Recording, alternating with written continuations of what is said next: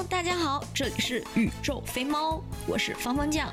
栾哥在日本还遇见了哪些奇葩呢？让我们一起听听看吧。那我要讲第三个人，来吧来吧。这个人我们一般叫三哥，因为他的这个宿舍里边有两个三，我们叫他三哥，不是印度三哥，他是个中国人。意思就可能他他他宿舍三零三这种是吗？嗯，你可能真像，但是我不承认。好的好，继续继续继续。呃，那个时候其实他跟我们我的几个哥们儿，我们几个关系都特别好，我们四个人都关系特别好。然后他其实也有很多见解，我也特别喜欢谈得来。然后他有一段时间就晚上嘛，就是我也是为了减肥锻炼，然后我们两个经常能绕着学校，为了减肥的啊，那天。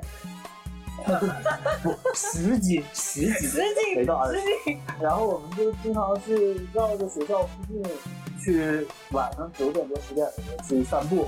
然后我们两个人也经常会讨论一些各种各样的事情，会有一些争论啊，都会有。然后跟他比较谈得来。有一天他就跟我说：“他说，安，我怎么听说，呃，你在别人面前说我的坏话？”然后在我面前，你又说他的坏话，你这种两边站的这个行为不好吧？我说啊，是这样吗？我说啊，你说的是我我另一个兄弟，你叫他呃老郑。我说你说的是老郑吧？他说对，我从老郑那听说你说我坏话了，然后咱们两个讨论，经常讨论老郑的坏话，你这样做是不是不太好？我当时说哦，你是说这样啊？那要不咱把老郑叫出来？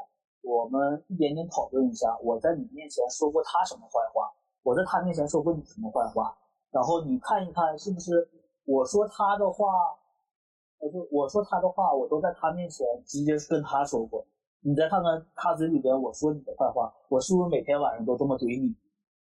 然后他就没有声了。那这这个还只是一个前提，然后后来才发现这个人真的是，嗯。他有一段时间追我一个朋友，一个女生，然后追这个女生的时候没有追成功。嗯，但最主要的点是大家看到他人品真的是不行，所以才没成功。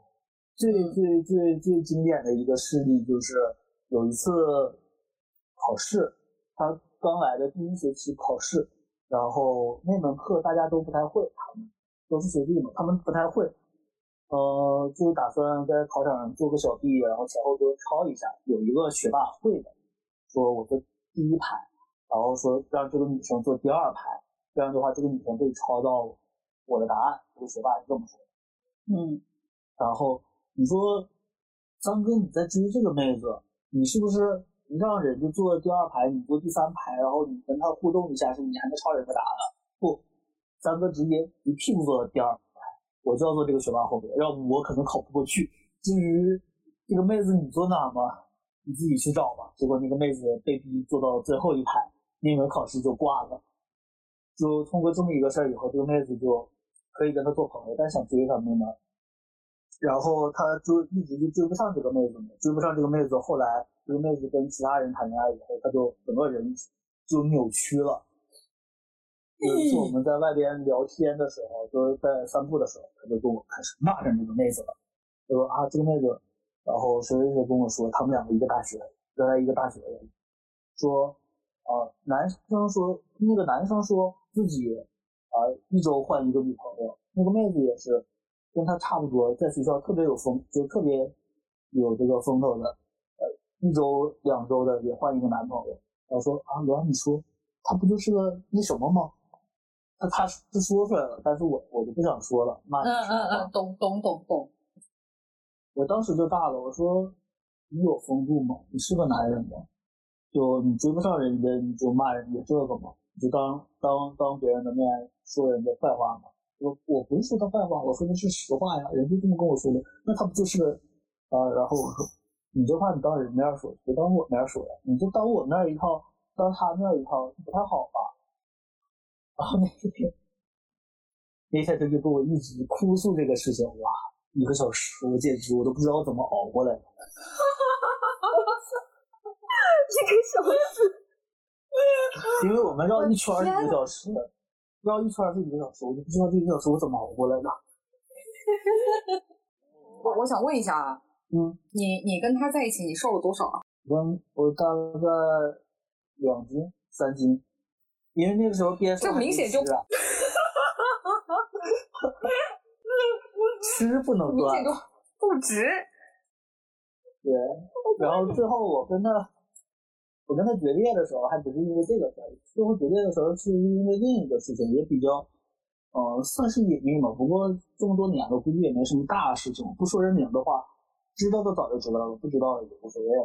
呃，我们是同期的，一个男生和一个女生，都是我的好朋友。他们两个在最后一个学期，他们两个谈上了，谈朋友了。嗯。然后那个女生呢，之前跟老马，就我原研究室的一个学长，我的上一个学长，以前他们两个在一起处，然后他们两个之间闹矛盾，分了，分了以后，最后一学期跟我的这个哥们儿两个人谈谈到一起，然后这个女生之前跟我那个学长处的时候呢，出了些问题，就是，呃，现在说应该没什么，就是，呃，打过一次胎。啊，就是男方男方就坚决不同意生下来，然后又没担当，就就出了事情就要分，然后女生闹了一场就分了。但这个事情其实我一开始是不知道的，嗯但是我这个人可能就我也不知道是我八卦还是还是说大家都愿意把八卦跟我说，很多人就隐隐约约都跟我提到过一点，但是没跟我说明过。我自己也心里边知道大概有这么事儿，但是我又没有实锤，没有证据，而且就是关系到女生，我也不好说什么。我嗯就一直，我就一直守着没说出，没说出来这个事儿。而且我想他们两个谈了，他们两个都已经谈上了，应该该知道的事情也都知道了，而且都是同届的，大家有什么信息都都应该明白，就没没当回事儿。结果这个三哥有一次在酒桌上面跟另一帮人喝酒，然后那里边有一个这个女生的学长，同研究室的学长，那个人喝高了，就把这个给说出来了。然后三哥很诧异，竟然天底下还有这样的事情，他竟然这样还跟我的这个朋友谈恋爱，不行，我要告诉这个朋友，因为我家我那个朋友的家里边背景比较比较大一些，所以就如果说一些事情不太好，不太好，也不太能接受，所以就嗯我说一定要告诉他。告诉人之前呢，他先把我这个问试探我知不知道这个事情。嗯我一听他的意思，就是他知道了，但是我没有实锤，我也没有跟人说过，我就隐隐约约说，哦，可能有什么事儿吧，但是我没有说。然后他就试探过我之后说有这么个事儿，要跟要跟我朋友说，我说那你要想说的话，你要想好后果，你拆了的话会不会遭报复？你要想好。为了兄弟两肋插刀，我一定要说出来。他就去说了。嗯说了以后真就炸了，因为我那个朋友接受不了，说你要是说你不是处的话，我可以接受，嗯但是你要说这样你还不告诉我的话，我接受不了，那就分了吧。嗯分了以后，女生那边就女生研究室所有他们研究室所有人跟我关系特别好，就跟我们这一圈儿我们两个圈儿关系都特别好，他们自己猜猜猜猜到了，就肯定是三哥说的这个话，就直接去找这个三哥对峙，说嗯是不是你传了什么？三哥就很无辜，不是我说的呀，说这个事情跟我没关系呀。然后他的他后来跟我说的理由是，这个事情是他们院学长说的，他当着这么多人面说，是既定事实而已，我只是转述了一下，这跟我又不是我造谣，这个大傻逼，怎么能说是怎么能说是我说的这个东西呢？他跟我是这么讲这个道理的，我没理嗯他，我早就跟他说过了，你要说这个事儿，你要承担后果，我没理他。然后他就有一天周六早上七点多八点疯狂给我打电话，我的天，打电话栾哥，你真的，你你我我现在就听起来就一直你不停的被疯狂的打电话。对我疯狂的被打电话，就不知道我经常被我包括我来东京也是很多朋友，就可能是觉得我是知心大哥哥的类型，经常 对对对对对，女就是女生女生失恋了，给我打电话打到半夜两点多三点，问我怎么追回来。然后男生出什么绯闻，给我打电话打到一两点，说这个事情应该应该怎么澄清，就就就就这个样子。然后你出去跑个步，你出去跑个步，那个跟你跑步的那个人突然回过头来说：“啊，婉哥，我今今天有一个事情，你要帮忙解决一下。”就度过了度过了非常痛苦的一个小时。对，然后听跟我说我被打电话的事情，继续。嗯。呃，他疯狂给我打电话，我说没事，平时谁这么早，周六早上七八点给我打电话干什么？然后给我打电话说：“子涵，我问你，你是不是知道那个事儿？”我当时我说哪个事儿啊？哪没头没脑就来这么一句啊？你知不知道那个事儿？我说哪个事儿？我说就那个事儿。我说什么事儿？你说清楚。他说那个你你那两个人，然后那个女的怎么怎么样？我说我不知道。他说你怎么能不知道呢？我说谁都没有跟我明说过呀，这个事情我怎么可能知道嘛？谁都没告诉过我，就除了你跟我说过一嘴以外，而且。那个也是这个事情已经发生的时候我才知道的。他说：“你不应该早就知道了吗？你们不是一届的吗？”然后那个那个学长就是你的这个呃同研究室的，你怎么可能在我之后才知道？我说我就是你说了我才知道，你不说我不知道。我这个事情我只能说隐隐约约可能知道有不妥，但是我不知道是什么，我不知道。他死活没套出我知道这三个字来，然后就没办法就把这个电话挂了。我当时真的是没当回事儿，可能是觉得他急了，然后就想找我澄清一下这个事情，确实是早就知道了，没当回事儿。等到端午节的时候，那个事儿也就过去，就打电话的第二周吧，应该是端午节。我我那个哥们儿还有老郑，我们三个人吃饭没叫他，因为我跟他吵了一架，没叫他。我们三个人吃饭的时候，然后我那个哥们儿说这个事儿啊，那个三哥贼混蛋。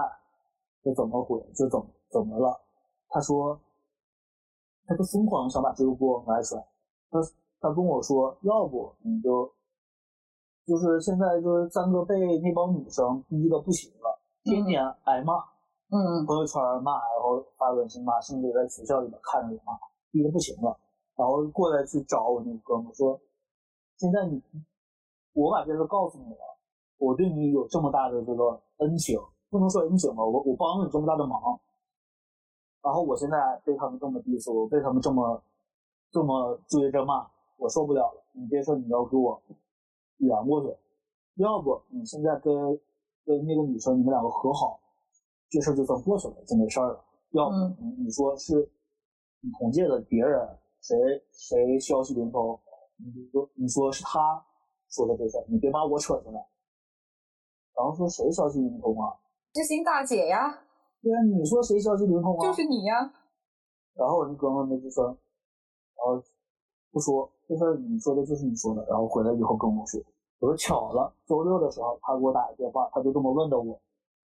我十分怀疑他是不是当时在录音，他想套出我这句话。他整个电话打了十分钟，反复就问我一个事儿，是不是在他说之前我早就知道了那个女生有事情。我就一直没说过，我们两个人这么一合计，我就把他所有的这个心理路程都猜明白了。当时我们就笑，说：“要不咱们现在打电话叫他过来吃个饭啊？他是不是觉得，他是不是觉得我们就是我们三个不可能单独出来吃饭，吃饭肯定是四个人在一起吃，所以他不怕我们单独底下聊这种事情啊？直接打电话叫他过来吧。”那你你们打了吗？没有，因为那个时候我们三个都跟他各自有一些矛盾啊。我跟他的矛盾其实是朋友圈里骂了一架，然后老郑跟他矛盾就是他们两个互相说坏话，然后还扯上我，结果我在中间。既然你们两个都这么说，我就直接挨个打电话。我说，我跟老郑说，我就当着三哥面，我就骂过你什么什么什么什么。我现在告诉你，你认不认？老郑想了半天说，嗯，你说的都对。然后我说，我我是不是跟你都说过？哪条我是不是都当场给对？那我骂过我我被跟你说过吗？他说没有。好，这边摆平了，那边也摆平了。结果他们两个自己自己去吵去了的。所以就是三个人都跟这个三哥当时有事，三个都不想见他。就最后想了半天没叫他，三个人单独去对拜了。然后从此以后我们就把他拉黑了。我的天，这个人也太，你真是。我我现在想回回，我都想回溯一下他的整个心理状态是什么样。他可能就是也自私吧，我都，嗯，对，就是非极端、非常极端自私的这种人。他是八婆，八婆应该没有我八婆。你应该是被迫八婆。你是被迫的吧？你就是你就是那种妇女之友，呃，不能说妇女之友，就是知心知心老哥，是那种黑龙江电视台那种，就是做电台，然后各大广播司机啊，全市人民都非常的喜欢你，就跟那个贺子明跟何洁离婚一样。那个贺子明何洁离婚之后，贺子明一个明星哦，打电话给那个叶文，就是电台头叶文，跟他问询问他，我跟我老婆离婚了怎么办？就就就是这种角色，但是他这个角色我真的是。我真的是想不出来，就是他他身上有没有闪光点呢？我就很想问，不然的话你们不会跟他成为朋友吧？他知识面还算是可以，有很多东西可以聊得上，而且他还有一些毅力吧。他自己还报过这个，他当时学那个柔道，经常我们吃饭的时候，他是刚下完柔道课，就是身上呃真的是湿透了的那种，整个身上可以看到眼粒儿。衣服干了可以看到眼泪，他是这点还是可以，就挺拼的。然后他就嗯，我感觉他的他的思维模式可能就是他很坚信的东西，他就一定是坚信。他其实变通性很差，他对一些事情很执着的东西，他认定下去，相当于那种一条道走到黑的。就比如说，有吗？还好吧，他有啊，他是他老家是沈阳的。然后呢，他爸他妈因为就是工作调动的原因去了江苏，于是呢，他见到东北妹子说：“欢迎你们来我大东北，我也是东北人。”然后看到有人去了南方呢，欢迎你来我大江苏，来我家做客。他是这个样子，非常会变通的，其实。啊，我懂了，差不多。那这种人其实比较危险啊，你会被他欺骗。还好我们最后认清他的本质了。纷纷跟他断了关系。其实，其实他第一次在问你，你跟那个谁谁谁是不是在说那个话，时候，他其实就是在挑事儿嘛，对吧？对。他以为我是跟他说，然后不敢跟另一个人说，但其实是我我说别人的坏话，一定是这个话我当着人面说过，我们两个之间有过讨论的，他知道我才敢，我才会对别人说。我一般都是这个样子，所以他不知道我有这个事情，所以他一直以为他想挑我们两个之间的关系。那他的目的是什么呢？因为那个老郑是我同研究室的学弟，就是我们那个我说的第二代的另一个人，第二代两个人呢，他是第二代另一个，就可能有一种朋友被夺走的感觉。我在想，就是如果我跟那边进了的话，因为他们两个当时。因为一些事情已经顶起来了，所以我如果跟老郑近的话，就会跟三哥远。这也太幼稚了吧！不是，这这真的很幼稚啊！这个就，这这真真真的是超级幼稚。很多时候会无有意无意，我们当时是四个人，呃，是一个小团体嘛，我三哥、老郑还有我那个朋友，就我那个兄弟。然后后来他跟老郑吵起来之后，他会有意无意的，就是。去我那个兄弟家，然后拉叫着我，我们三个吃饭，然后不带老郑，然后就会说老郑这儿不好，那儿不好，我要带他，带他来了怎么怎么不行，就这个样子，他就他会有意无意的会挑这这种事情。那这种按危险性来说，我觉得他是你目前跟我们讲过的最危险的人。他是就是两面三刀、笑里藏刀的那种危险，嗯，比较阴柔型的。这个就是跟我们那个大公司，就是有时候在大公司里头那些笑面虎一样的，特别像。你刚跟他接触的时候，你觉得他身上有一些品质很不错，可以值得你学习，你可以跟他做好朋友。但是久了之后，你就会发现身边莫名其妙的有些事情开始不对劲。没错，这种人真真真的很危险。芳芳，你你遇见过这种人吗？我我没有，我的环境还是就运气比较好，遇见的人都还好。就是那些奇葩都离我离我比较远，不会就是干涉到我的利益。有没有可能是因为你跟他们相遇之后，就是你还没有识别出他们奇葩的本质，他们就已经离你远去了？有可能，或者是他们觉得我根本就没有什么价值吧？你是那种人畜无害型的，所以利用你也没有什么办法攻击到别人。对。是是的，他们就是这这种人很会识别对方的那个利用的程度，对方的攻击程度。他最害怕的其实就是相当于老郑这种，就是跟他差不多势均势均力敌，但是有利益冲突的人。他最怕的就是这种人，然后就会跟你表示，对他最喜欢就是因为你可以帮他，然后而且我比较直，我什么话我都敢往外说，我仗着辈辈分比他们大，我我就敢我就敢说。你你就像是那个，他他可能对你有一种想要霸占的这种感觉，嗯萧敬腾的那首《王菲》的那个感觉，你知道吗？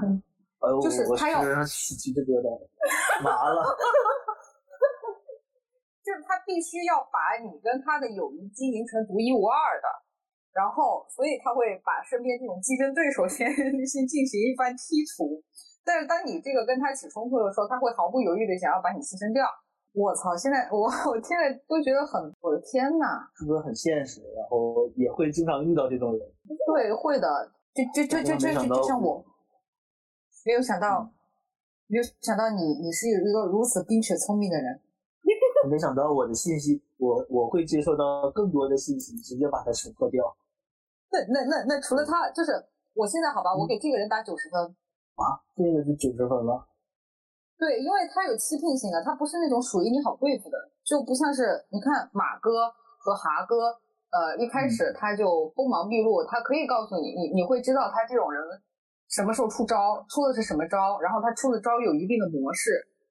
我感觉最好对付的其实就是你开始说的第二个那个学弟，就是那个毁约了跑到国内去了，这个是最好对付，对跳是最好对付的。马哥和哈哥其实如果就是你不在他的。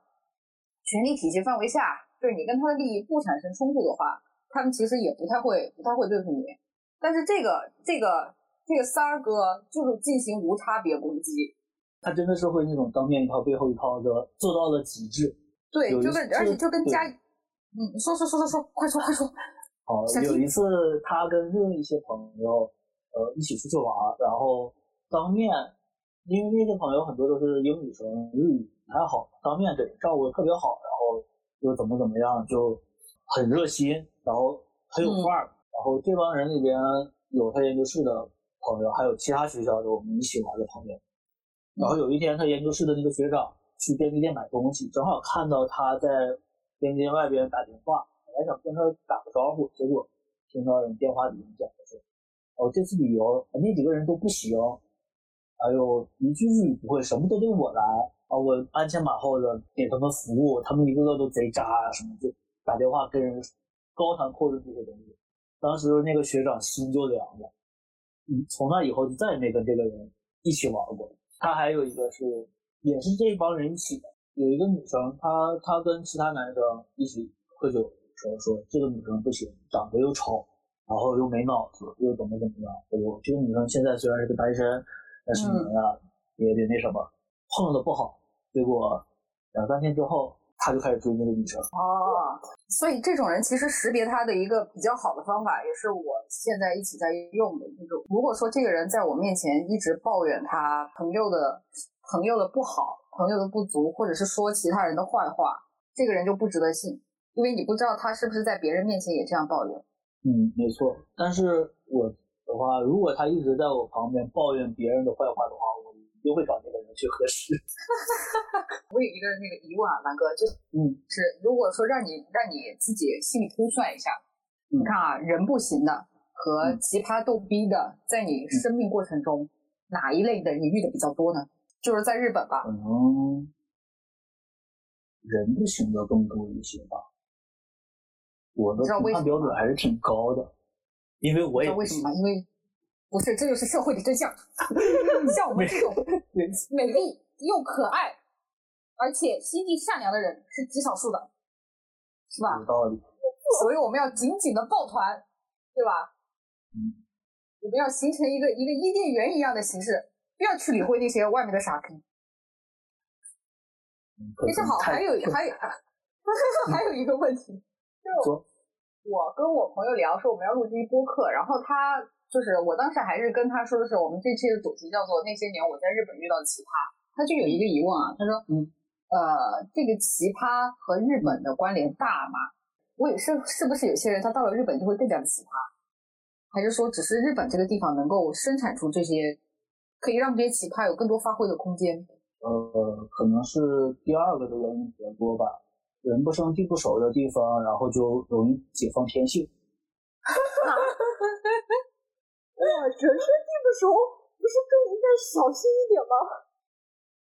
不，就是你又不知道我原来是个什么样子，然后你们看到的就是我的天性。就像很多人在微博跟微信上面表现的就是完全不同的两个人。朋友圈发的东西跟微博上发的东西就是不一样的，这种人也很多。我是芳芳酱。王哥在日本还遇见了哪些奇葩呢？让我们一起期待下期吧，拜拜。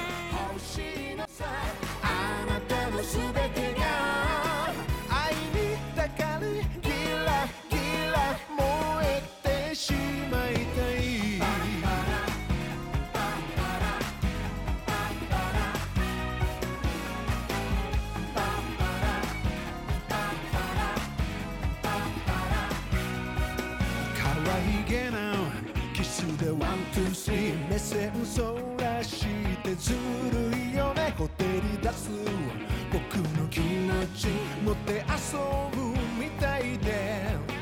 追いかけちゃダメなのは分かってる。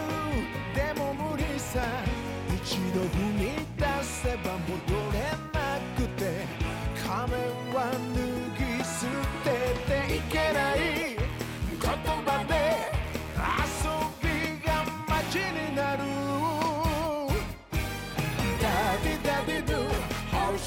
のさあなたのすべて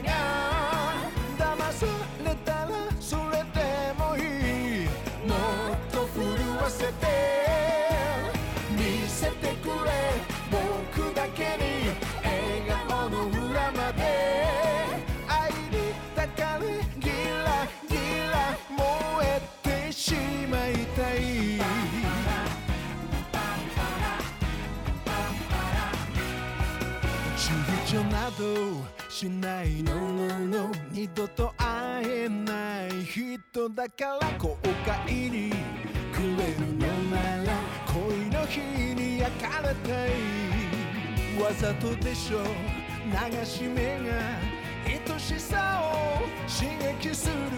そっと振り返る美しさに心はつかまれて呼吸が。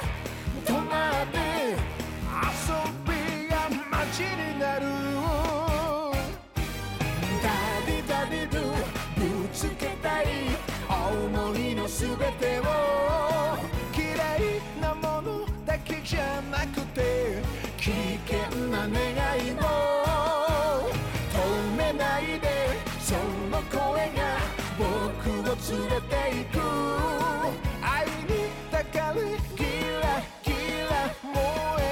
しまいたいあなただけと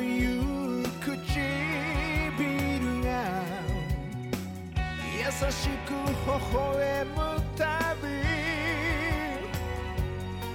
飲み込まれていざなわれて未知の世界触れて。